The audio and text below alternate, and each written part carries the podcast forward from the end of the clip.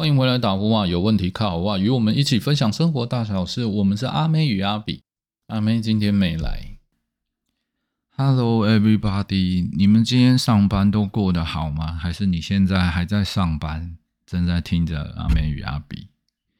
没有关系，我们今天是要讲说的故事是，居然生病不给请假的公司。这一集是在 EP 十四嘛？OK，就是我我没想到那一集，我不知道大家有没有去听哦。就是我我们在那一集分享了网友的投稿，就是他生了病，然后公司不给他请假，然后并且要他去请事假。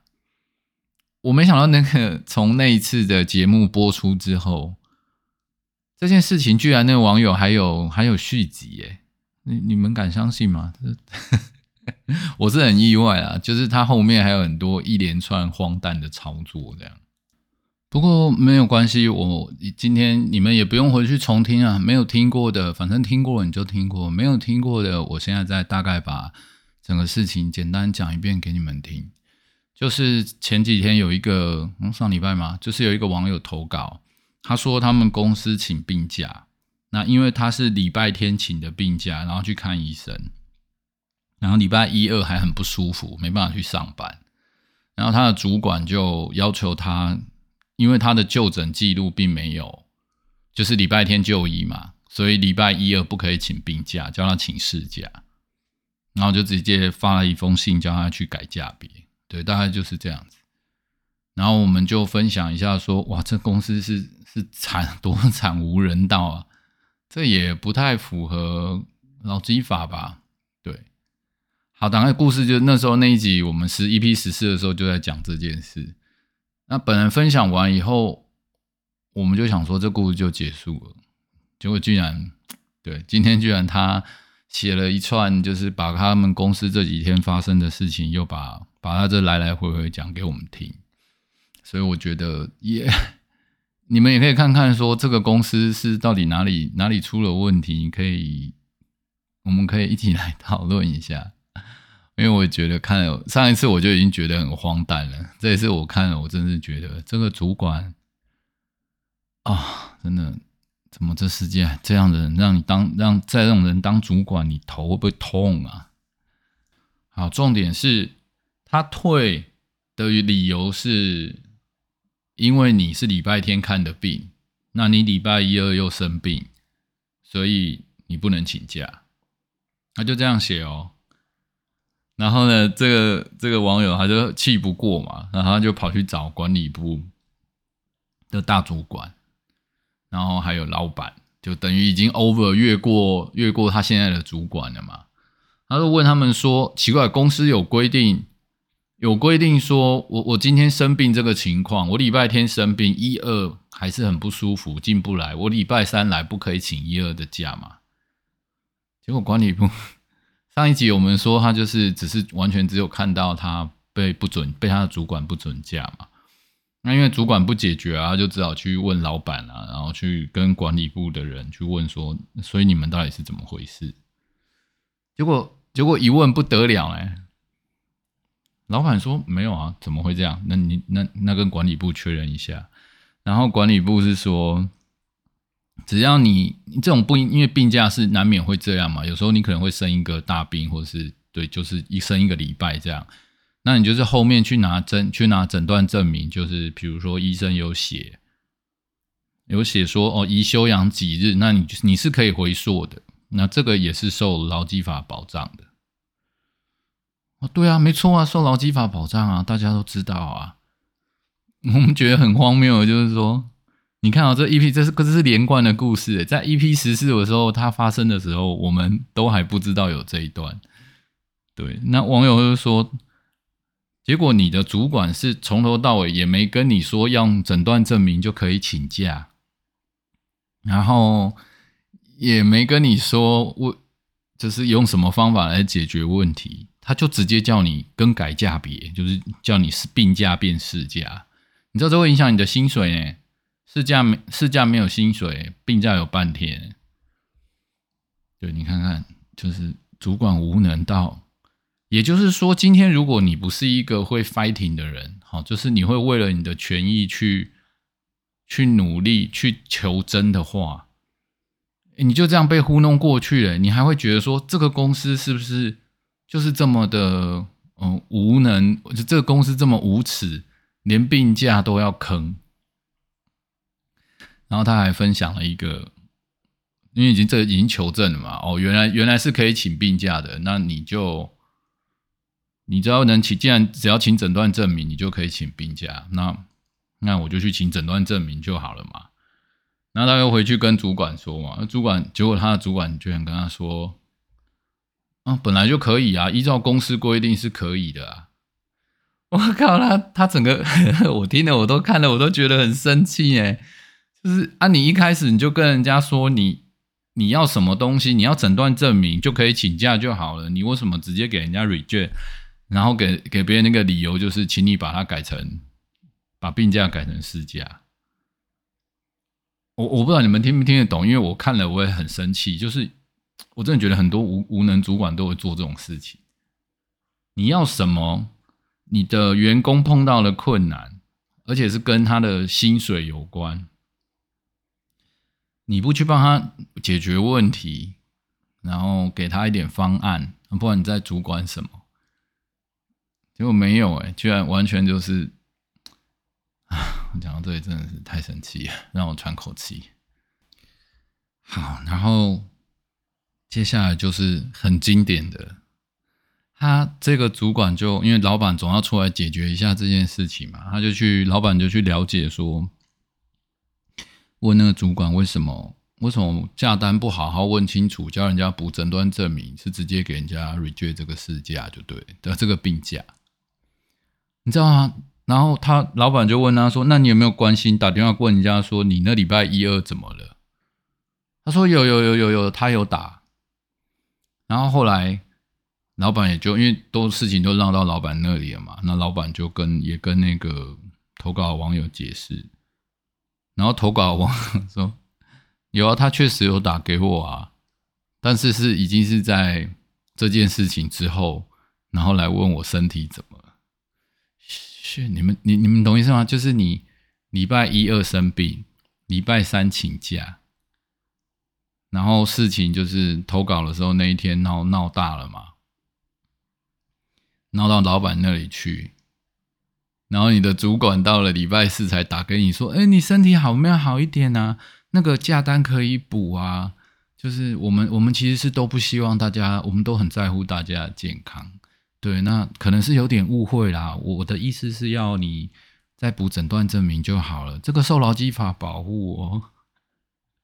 哎，我这一集我跟你说真的，你我不知道你们听到这里，哎，这没有套路的，因为这个这个嗯，podcast 这种东西你发出去就是发出去了，你知道吗？它就是一个及时的，上礼拜的事情长这样，你今天听才 EP 十四这一集，我们才要 EP 十六，哎。哎呦我的妈呀！你们看看，这是真人真事，我真的觉得我节目做做了这一个月以来，我发现，哇，这是我最 real 的一集，因为我就是想看到说，把它把你们人生每一件事情记录下来，你会发现，哦，你今天是这个心情，下个月回来，你再听，你再跟我分享你的故事，你会发现它可能会变。只是今天这一集我没想到变这么快哇！这剧情简直是神神展开啊！你说这这个他这个主管是不是真小人？然后我我最后的这个网友的故事，他还说，不过他也被老板骂了一顿，就是他在吵这件事情的时候，就是就是出言不逊啊，就是很生气嘛，所以就是跟人家讲三字经这样。那老板就觉得说，这是老板他绝对不能接受，因为这有点人就是讲脏话不 OK 啦。那讲脏话不 OK，这个就是政治正确，我觉得没毛病啊。因为，哎，我真的很讨厌这种事。我自己的立场是，我是觉得不鼓励，但是从他这个 case 里面看起来，我就会觉得说，哇，你被你的主管欺负成这样。你不可能动手打人，我们是文化人，OK？所以我生气，我骂人，骂三字经，这样我也不行。所以这世界怎么变这样？就是我我我连骂都不能骂了。我我记得那一集 EP 十四的时候，我好像才说，我他们这个比比共产党、比帮派流氓还流氓啊，就是阴险小人嘛，《甄嬛传》里面那种阴险小人。哇，他真的是想尽办法可以折磨你，耶，所以他也被也被老板给批评数落了一顿，就对了，哇，不可思议。好，没关系。那不论如何，这个网友后来的故事大概就是这样。希望他后续会平安落幕。但我我估计，因为他后来他有说他拿到诊断证明了。那既然现在水落石出，哦，原来只要有诊断证明就可以补请这个假，我想也就 OK 了。但是我相信他未来跟这个主管处事也不会太愉快。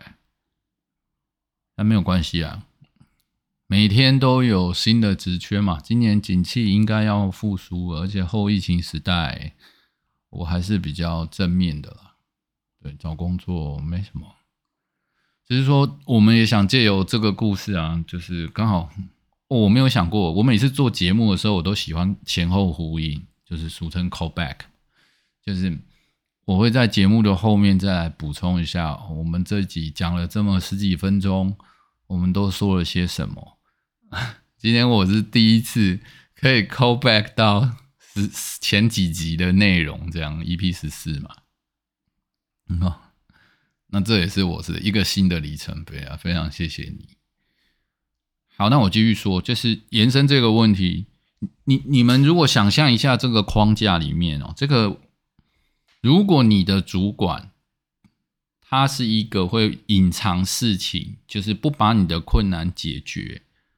然后，什么事情都说是公司规定。那因为你不真的认识老板，你也不认识管理高层，就有点像他是组长或领班好了。那我们遵从组织领导的一个，嗯，的这种领组组织阶级的一种观念，所以你选择相信你的领导，你的主管。那他等于有资讯不对等嘛？等于他随便说什么，你就必须听，言听计从，因为你就会觉得这就是公司的指令，他是你主管，你要听他的。他待的比你久，所以他说的应该是对的。然后他就让你忘记了怎么去思考这一切到底是不是合理与否，而直到你很勇敢的跨过了他，去问他的，因为他已经问到老板去，所以等于已经是最高层了。没有再去问比他主管在高阶的人，才发现说，哎，原来事情不是这样子的啊！哇，那如果你没有说，这主管等于完全就是在在他的世界里面把你当拉线木偶，他要扣你钱就扣你钱，他叫你干嘛就干嘛，反正他说这就是我们公司的一种文化，对，所以所以连老板都不知道，然后老板只觉得说，哎。这个部门好像都没有不好哎，那这个部门嗯绩效都不错啊，离职的员工都会都觉得这主管很不错啊，只是嗯他想换个跑道这样，也算厉害啊。这个这样的人在职场哇，这种主管哦，我想顺便说一下哦，在外商有些外商公司啊，他们有一个。有一个传统叫 open door，就是你可以去向你上面一层的主管反映，因为其实是老外也是会层层管理嘛。但因为他也就是为了避免这种事情，他们会有会有一个 open door 的的一种制度，就是你有机会可以跟你主管的主管去反映事情。这在跨国企业，我不确定多不多见，因为我的眼界可能也有限。但我知道有这样的公司跟制度，那其实就是为了杜绝这种事情发生。那这个情况跟那种所谓贪污或政风的那种，就是去检举主管贪污那个情况会不太一样。我们我们讨论的是指管理问题，对。但你也要小心啊，有时候有这个制度。你怎么知道主管的主管是不是也是公平的？当然，我相信这都不容易啊。所以啊，我们需要，我们现在需要建立自我个人品牌啊。我们下一集来聊一下那个我本来是要排，因为最近 podcast 很多人做嘛，哎，我发现现在很多人都在偷录 podcast，哎，很因为有朋友跑来跟我说，然后他最近也在录，我说对，我也在录，嗯，好像现在不录一下，不录一下 podcast 是是怎么？好像你就跟健身一样嘛，你没去练，你就好像好像退流行，不是退流行，没有跟上潮流。嗯好，不论就是下一集，我打算就来聊聊说做做自我品牌形象，你真的需要在你工作以外的时间为你自己耕耘一些东西。那我们今天的故事，除了是分享前面网友他在公司碰到了的这些故事的续集之外，我们也希望可以透过这样的反思，说有时候你的资讯是不是真的被框框在。一个范围里面，然后你在这个被受限的思想中，是不是真的你受欺负了，却没有人知道？哎，其实某种程度上，这也算一种职场霸凌呢。哦，我我记得在一开始的几集前几集的时候，我有想跟大家聊一个，就是关于我，就是成长路上人一定会被霸凌啊。对，而且你还是被你的国中老师霸凌，这真的会影响你很多人生一辈子的事情。那这个我们也就填挖个坑吧，以后再来谈，就是关于霸凌这件事情。今天刚好借由这个故事来跟大家分享到，是职场上的一种霸凌，希望你们也真的能从这些故事中得到一点释放。也许他不能真的解决你的问题，因为大家环境条件不同嘛。那如果你告诉阿比，你说出来，让全世界听到你的声音，知道你不寂寞，你不孤单，那得到一点压力的一种释放，可以 release 一下，我觉得这也不错。那或者是你也可以试着自己主持一个频道，那看看把这些东西记录下来，成为人生的日记，也许可以让你。在未来度过这一切的时候，会变得比较，嗯，比较怎么说？就为自己一个留下一个记录吧。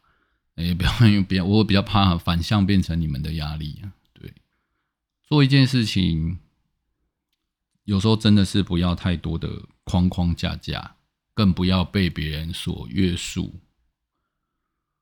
对好吧，我想今天要说的内容大概就是这么多。我们接下来在十二月吧，嗯，开始会有一个新的双人的计划，但聊的内容就请容许我卖个关子。那请大家在节目的最后，如果你有听到这边，我们接下来就不会是只有阿比一个人讲话喽。